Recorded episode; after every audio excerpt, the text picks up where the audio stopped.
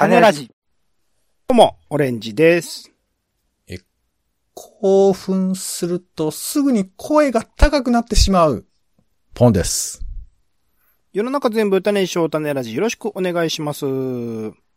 今週楽しみたい映画、テレビ、イベント、展示、様々な娯楽ごとを拾います、種助のコーナーです。はい。それではまず、先週私たちが楽しんだ娯楽をピックアップしてお話しします。オレンジさん。はい。まあ、今週もね、えー、変わらずカルチャー摂取はいろいろしたんですけど、そんなに外出はしてないかな。ただ、まあ、先々週かな、種付けとかでも紹介していた、えっと、シアターコモンズという、えっと、まあ、なんだろう、いろいろなパフォーマンスをね、見られる、企画、まあ、フェスみたいなものですね。そちらで、えっと、いろいろとちょいちょい外出していて、まあ、そこら辺の話、シアターコモンズで見てきたものの話をまた別と会を設けて話そうと思っているので、えっ、と、NDJC というですね、映画の上映企画がありまして、これなんか若手映画作家育成プロジェクトっていうので、毎年やっている、まあ、文化庁の委託事業でもあるような、うん。えっと、企画でございまして、若い映画監督、映像作家の方々を集めて、まあ一年間通してかな、プロの方の指導のもと、脚本とか撮影技術とかいろんなことを学んで、まあ最終的に発表をするみたいな感じで、30分分ずつの短編になるんですけどね、30分ずつの作品を、まあ公開する、上映するという企画がございまして、それが、えっと、東京では2月25日から3月の3日まで毎日18時半から角川シネマ有楽町でやっていて、で、この後名古屋とか大阪でもやるのかな？っていう流れらしいんですけど、今回ね、まあ、4作品ありまして、まあ、どれも面白かったんですよね。遠くへ行きたいわという作品、あと、なっちゃんの家族、ロングタームコーヒーブレイク、少年と戦車って、それぞれ3 4社4用にですね、すごく若い監督ですよ。20代じゃないかな、皆さん。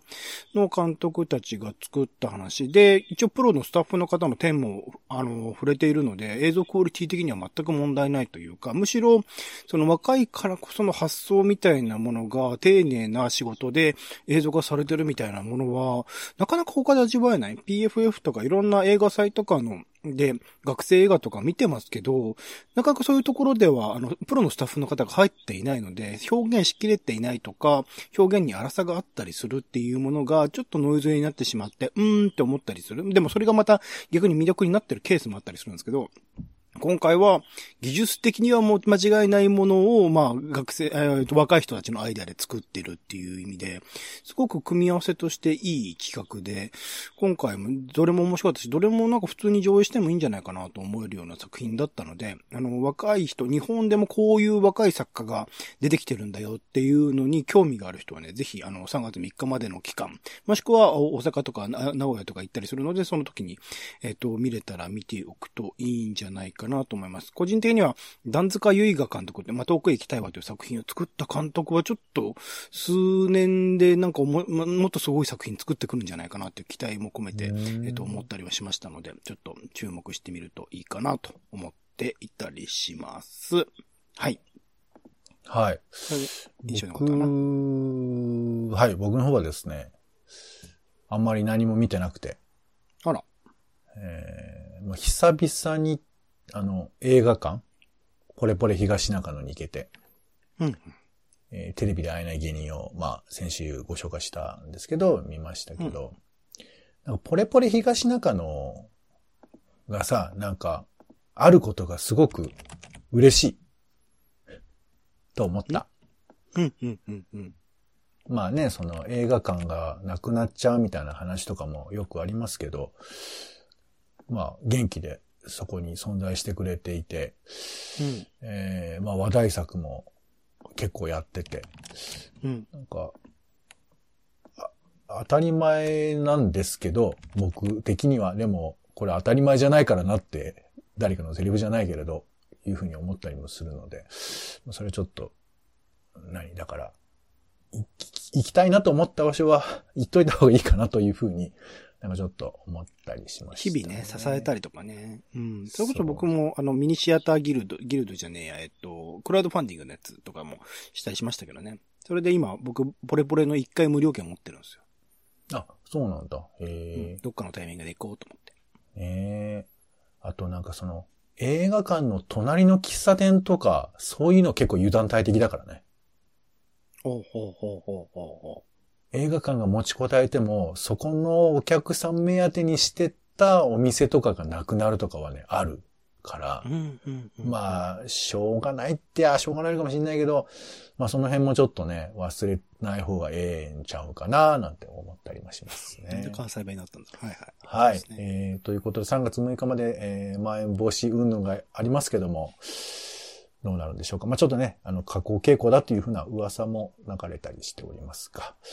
はい。では、気になる新作映画を行きましょう。オレンジさんお願いします。はい。僕はまた、えっと、日本を含めてね、アジア系の作品に注目しているんですが、えー、まずは、余命10年という作品ですね。まあ、恋愛小説を小松菜奈さん、坂口健太郎さん主演、藤井道人監督で組み合わせっていうところで、まあ、予告編とか見ていただくとね、まあ、よくある話とか、余命ものとしてよくある話だし、っていうところはありつつ、で、小松菜奈と坂口健太郎ってなんか今っぽいなーっていうことがありつつ、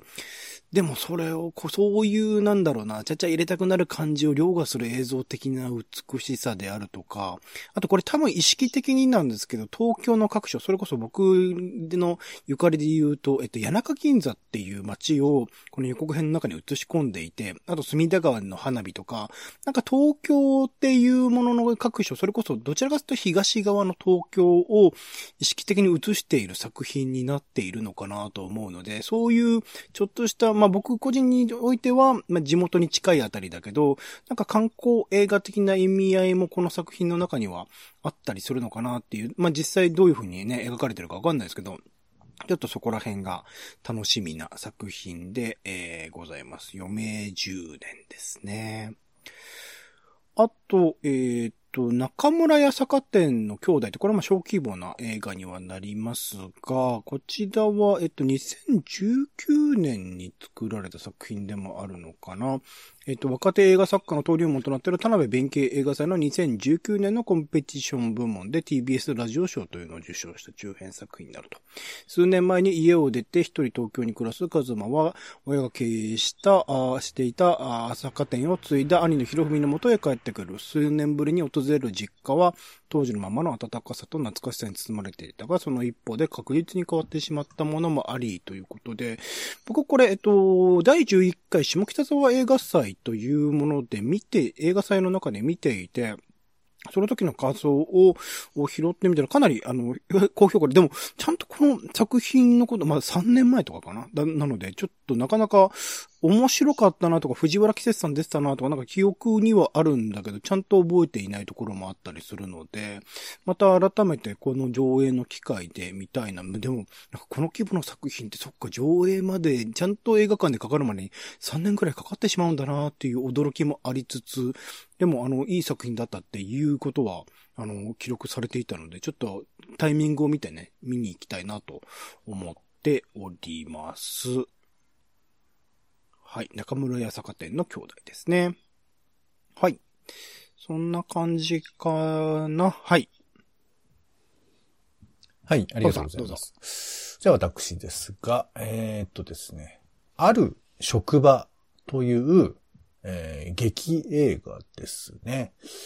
えー実際に起きたセクシャルハラスメント事件をモチーフに、その後日談として創作、まえー考えて作った会話劇だそうでして、もともとね、ドキュメンタリーとして作ろうとしてたんだけど、まあやっぱりその、誰がここに関わったかみたいなことが伝わっちゃうから、じゃあこれを劇映画にしようみたいな話があったんですって。で、まあ、あるこう、えーまあ、セクラがあった現場から、まあ、会社でホテル、ホテルなんですけど、まあ起こったから、まあちょっと慰安旅行みたいに行きましょうみたいな流れになってくるんだけど、そこでその、関わった人たちが、まあ一度に会するみたいな状況が作られるんですよね。で、そこで、どうやら、もう即興というか、その設定を皆さん引き受けて、自分だったら何を喋るだろうかっていうふうなことを、ちょっと半分やってるらしいんですよ、これって。だからドキュメンタリー作品を手掛けてる監督がやってるってこともあって、このなんていうか、生々しい、そしてもしかしたら現代に生きる僕ら自身が感覚として持っているその、まあ、ある種の、なんていうか、残酷さみたいなこととかも含めて伝わってくる映画になってるんじゃないかなというふうに思ったりして、だからいわゆる被害者、加害者だけではない、それを包み込む僕らっていうのはどういう立場にあるだろうか、どういうことを語れるんだろうかみたいなことを、なんか自分の立場で考えるような作品になっているんじゃないかなというふうに、えー、予告など見て思っております。え、ある職場という、えー、作品ですね。はい。それからまあちょっと話題になっていますが、あの、ムクベゲというですね、えー、女性にとって世界最悪の場所で戦う意志というふうな、えー、ドキュメンタリーですね。えー、コンゴで5万人の女性を救った、そしてノーベル平和賞も取った方なんですけれども、性暴力に対して、まあそれが当たり前になっている世界で、医者が何ができるのかということですよね。えー、これをまあ結構厳しいシーンも出てくるんじゃないかなと思いますが、描くドキュメンタリーだそうです。ムクウェゲという作品ですね。はい。では、気になる銘柄行きましょう。オレンジさんお願いします。今週の気になる名画座は、てけてけてけてけてん。キネカ大森さんでございます。3月4日から10日まで少年の君とソウルメイトを、えー、なんだっけ、な、なつきとアンシャンかな？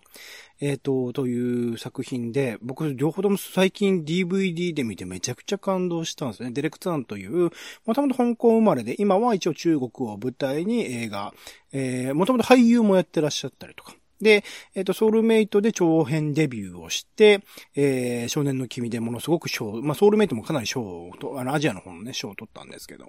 えー、両方ともものすごく評価されてというところで、まあ、学生時代とかの、この甘酸っぱい関係性とか、まあ、過酷な現実ですよね。その生きている社会におけるいじめの問題、受験の問題とか、いろんなものを描かれた少年の君と、あとソウルメイトっていう若い頃には仲良かったけど、その後はどうなってしまうのかって、そのすれ違いの物語とかね。なんか本当人生そのものをこう、一本の作品でそれぞれに描いているような作家でもあるので、デレクさんは。もう見るとね、もう俺はこれで、なんて言うんだろう、泣けない人は信用できないというか、それぐらい思う、す すごい作品ですね。恐ろしいな。うん。うん、これは、うん、両方とも、あの、素晴らしい作品で、僕、まだね、2021年の年間ベストちゃんと決めれてないんだけど、あの、そう、に入るぐらいすごい作品だったので、このタイミングで見れる人は見とくといいと思います。はい。ありがとうございます。うわ、俺、な、それ泣く自信なくなるわ。うん。大丈夫、大丈夫。うん。はい。えー、では気になる家映画に行きましょ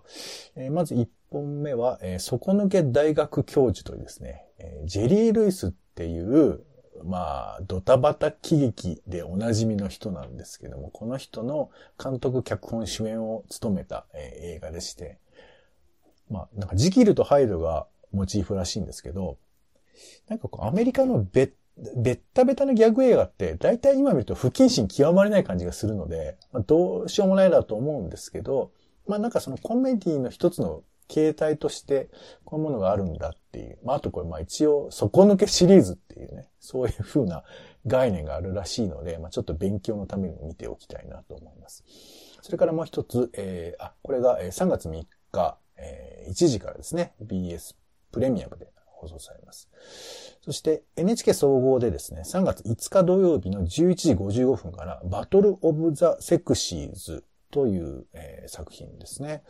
まあ、これテニスのお話ですよ。男女の平等を求めて行われた世紀の名試合ということで、これね、上映当時見れなくて。えー、いや、面白かったですよ。うん。うん、なんか、まあ、なんかスポーツっていうものって一体何なのかなって時々思ったりするんですよね。まあオリンピックなんかも経ていろいろ思ったりするんですけど、やっぱ肉体を通じて見えてくるものってあるのかなとか、あと逆にそのテニスではあるんだけど、やっぱショーアップされていて、その手前、なんかそれで盛り上がりすぎるみたいなことって違和感あったりするんですけど、その辺のことを全部織り込んでいって、さあどうだっていうような作品なので、ちょっと気になっております。えー、まあね、地上波なのでちょっと見やすいかなと思います。3月5日、えー、の夜ですね。バトルオブザセクシーズです。うん、はい。では気になるテレビです。はい。ちょっとチェック多いですよ、今回は。まず一つ目。これ知らなかった。X ネゴの関係者たち、あのムーブメントの舞台裏っていう BSTBS の、えー番組があるのをご存知だったでしょうか？番組なんだ。はい。えー3月1日火曜日、えー11時からなんですけど、えー今回は28年前に遡るということで、まあ、ちょっとすいません。やや趣味ですが、えー当時、えー、任天堂と、えーソニー以外にセガっていう会社がゲーム機を出してたんですよ。もう今はね、えーゲームセンターも撤退ということでちょっと切ない話も出てますけども、えーその、えーセガが出していたゲーム機についての、まあ話だそうですよ。だからセガタ三四郎とかも出てくるのかななんかちょっと気になるところですけども、そんなセガファンにお送りしたい、えー番組ですね。X 年後の開発者たち、えー。メメイプル超合金とか出てきてますかね。はい3月1日火曜日の11時からです。そして、えー BS 世界のドキュメンタリーですね。えー一つ目はですね、グレタ一人ぼっちの挑戦というドキュメンタリーですね。まあなんか結構映画なんかも紹介されてたりしますが、えーテレビで見れます。3月1日と2日に分けてですね、11時から、夜11時から BS1 ですけれども、グレタ・トゥーンベリさんを、なんか、あんまり僕ちゃんと見た記憶ないんだよね。なんか、そう言われてましたとかさ、なんか、ニュースで伝わってくるばっかりなので、彼女が一体どういう風な日常を過ごしているのかとか、どういう発言をどういう生声で喋ってるのかっていうあたりをちょっと覗き見できる機会になるのかなと思うし、子供が社会問題になんか言及することの意味ってことも、ちょっとなんか僕は改めて考えてみたいなというふうに思ったりします。日本でこれがあり得るのか、いや、あってもいいんじゃないか、みたいなことですよね。そして、えー、地球ドラマチック。動物ロボットスパイ大作戦自然を生き抜く絆という。これ全然知らなかった。えー野生動物の生態を探るべく、本物そっくりのスパイロボットが動物たちの群れに潜入して、厳しい自然を生き抜くために、絆や友情を育む動物たちの知られざる姿に密着って、ちょっとどういうことかよくわかんないんですけど、スパイロボットが観察する。で、そしてそこに何か絆が生まれるのかなわかんないですけど。ういろいろやってますよね。ペンギンとか、えー猿とか。猿はないか。うん。なんかあの、し自然を回復するために、鳥となんか、えっ、と、アホウドリの群れに、デコイって言われるその人形を置くみたいなことは、ちょっと、うん。むし、えーそういう展示を見たことはあるんですけど、まあ今だったら結構リアルなさ、ロボットとか入れられるわけじゃない？うん。うん。まあ多分同種、仲間だと思うから油断してその生態がはっきりわかるっていうようなことなんだと思うんですけど、これどういうことなんだっていうのがちょっと気になってご紹介しました。これ3月2日水曜日の、0時25分から BS1 で、えー放送されます。はい、というところですね。では気になるイベント行きましょう。オレンジさん。はい。こちらは、えっ、と、オープン講座でまた美学校さんがやってる講座の紹介になるんですが、今更聞けない基礎教養講座コースシリーズということで、今回西洋音楽史その1クラシック編というものをやるそうです。あの、まあ、講義、まあ、2日間に分けて、まあ、クラシックだからね、めちゃくちゃ多分、あの、説明するのに時間がかかるんだと思うんですけど、えー、西洋音楽のあけぼのというところで、中世の音楽、グレゴリオ聖歌とかね、ルネサンスの音楽、バロックの音楽、古典派の音楽など、まあ、順を追って説明してくれる貴重な機会にもかかわらず、結構、あの、安めというか、まあ、一般、えっ、と、1日で2000円ぐらい。だから2日かけて、まあ、3000円か。で、えっ、と、一通り、その、まあ、第1弾のね、どこまでっていうのはちょっとわからないですけど、あの、そこら辺が知れる機会っていうのはなかなか貴重だと思うので、クラシックとか、まあ音楽全体ね、ここら辺のクラシックの知識あると、なかなか音楽の聴き方とかも変わったりしますので、そこら辺を踏まえておきたい人はこれ聞くと、すごくいい機会になってるんじゃないかなと思っております。曲も聴けたりするのかな？曲はね、えっと、一応その著作権の都合上で流すのが難しかったりするパターンもあるみたいなんで、そこら辺うまく調整して、なんか、もしかしたらリンクだけ送られて YouTube で聞くとかいうパターンになるかもしれないですけど、前の別の機会の時は、あれは許可取ってたのかなわかんないけど、ズームで普通に音が流れてたりした回も、あの、オープン講座ではあったりしたので、もしかしたら、紹介文にあの、イヤフォン、ヘッドホンでの受講をお勧めしますなんて書いてあるから、まあ聞けるものもあるのかもしれないですね。うん、あるかもしれないので、3月5日と6日、それぞれ13時、17時で、えー、開催されますので、興味あったら聞きでみてください。うん。そんな感じかな？はい。はい、ありがとうございます。えー、私の方からですね、えー、関有明海高校生サミットっていうのがあって、なんかあの、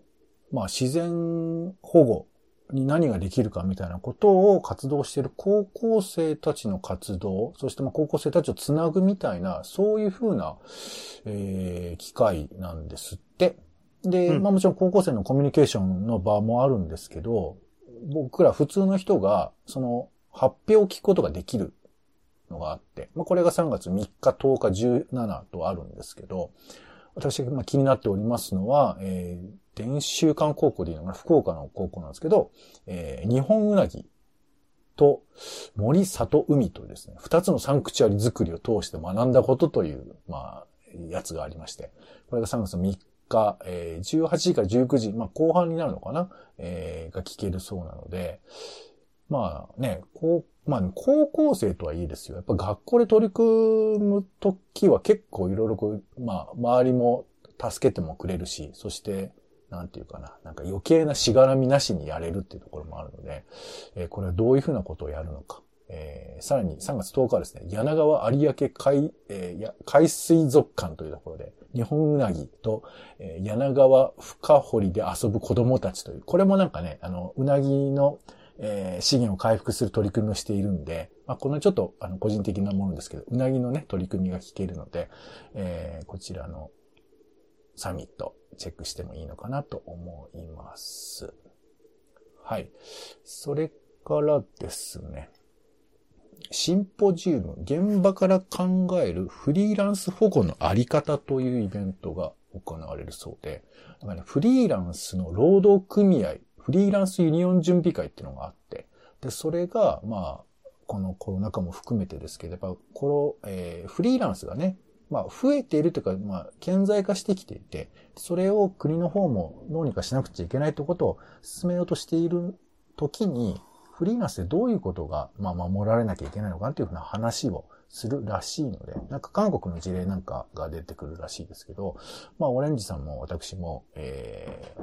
ほぼフリーみたいな状況なので、この辺の話聞けると面白いのかな。まあ将来ね、フリーを目指される方にもちょっとチェックしていただいてもいいのかなということで、シンポジウム現場から考えるフリーランス保護のあり方。これは3月4日金曜日の1時から行われるみたいですね。はい。では展示行きましょう、オレンジさん。はい。僕の方はもうすでに始まってるみたいなんですけど、AC 部というクリエイティブチーム、まあ、なんて言えばいいんだろうな、なんとも言い難い表現をずっと作り続けて、まあ CM とかでもね、おなじみの AC 部ですけど、そちらの展示が行われているそうです。違和感ナイス、ない、違和感ナイズ展ということで、クリエーションギャラリー G8 ですね。あの、新橋とか銀座の間のあたりにあるところで、2月22日から3月30日までやっているそうです。まあ、AC 部のね、作品とかちょっと、変わった作品って言っていいのかな？なんかまあ、面白い作品好きな人は見に行くといいんじゃないかなと思います。無料で、え、やっているそうです。はい、ありがとうございます。えー、僕の方から写真展をけいくつかご紹介しましょう。まず一つ目が、引田千里、あ、千里さんと、えー、小野さやかさん、えー、ごめんなさい、千里さんですね。えー、引田千里さんと小野さやかさんの写真展で、箸と鉢ということで、あの、お箸とかお、お鉢のなんか、えー、写真が出てくるみたいですよ。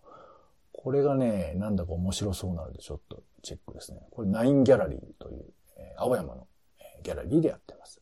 それから、えー、浅田正史さん、誰かのベストアルアルバムという、これ映画にもなった方ですよね。浅田家の人ですね。はい、はい、はい。まあ、家族と記念写真をテーマに活動している浅田さんの作品の、まあ、原点から最新作までがわーっと見れるそうですよ。えー、こちらが水戸芸術館で、えー、行われています。5月8日までやってますね。そしてさらに、えー、木村伊兵と、え画家たちの見たパリ、色とりどりというですね、えー、これも展示がやってます。なんかすごい人だなっていうのはあるんですけど、その人がどういうことやってたのかなっていうことをなんか見る機会として、これ面白いのかなと思います。木村伊兵と画家たちの見たパリ、色とりどりですね。こちらが3月27まで目黒区美術館で行われています。さらに、えー、石塚、えー、石塚、これなんていうことわかんない。石塚元良、元田良？なんて読むんですかね。えー、の、まあ、すいません。写真展になります。で、これが、なんかね、レッドパンっていうスタイルなんですって。で、デッドパンって何なのかっていうことなんですけど、あの、昔のバスター・キントンとかが出てる映画で、全く無表情でなんか演技したりするのあるじゃないですか。すごいアクションしてるのに。それのことを、えー、全く笑ってない顔のことを、まあ、デッドパンって言うんですって。で、これをもとに作家の主観性を画面から排除した無表情の写真表現のことなんだそうです。でこれをこの石塚さんがやっていらっしゃるそうで、や、これどういうことなのかよくわかんないんですけど、まあ、写真って面白いよなっていうことで、ちょっと一個チェックですね。あ、ごめんなさい。お名前ですね。石塚源太郎さん。源太郎と読みするんですね。源太郎さんの、えー、写真展ですね。こちらが3月31日まで、えー、小太郎ぬかご、ぬ、ん？ぬかが、ぬかが、小太郎ぬかがというところでやっているそうですよ。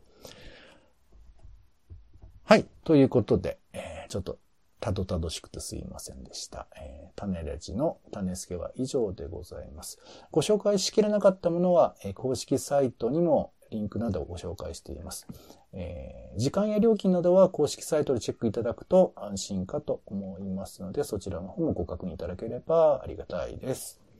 はい。ということで終わりましょう。お相手は、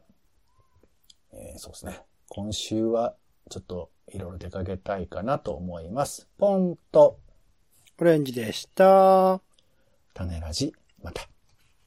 種ラジは、ほぼ毎日配信をするポッドキャストです。Spotify や Apple Podcast にて登録を。更新情報は Twitter。本編でこぼれた内容は、公式サイト、種ラジ .com をご覧ください。番組の感想や、あなたが気になる種の話は、公式サイトのお便りフォームから。お待ちしています。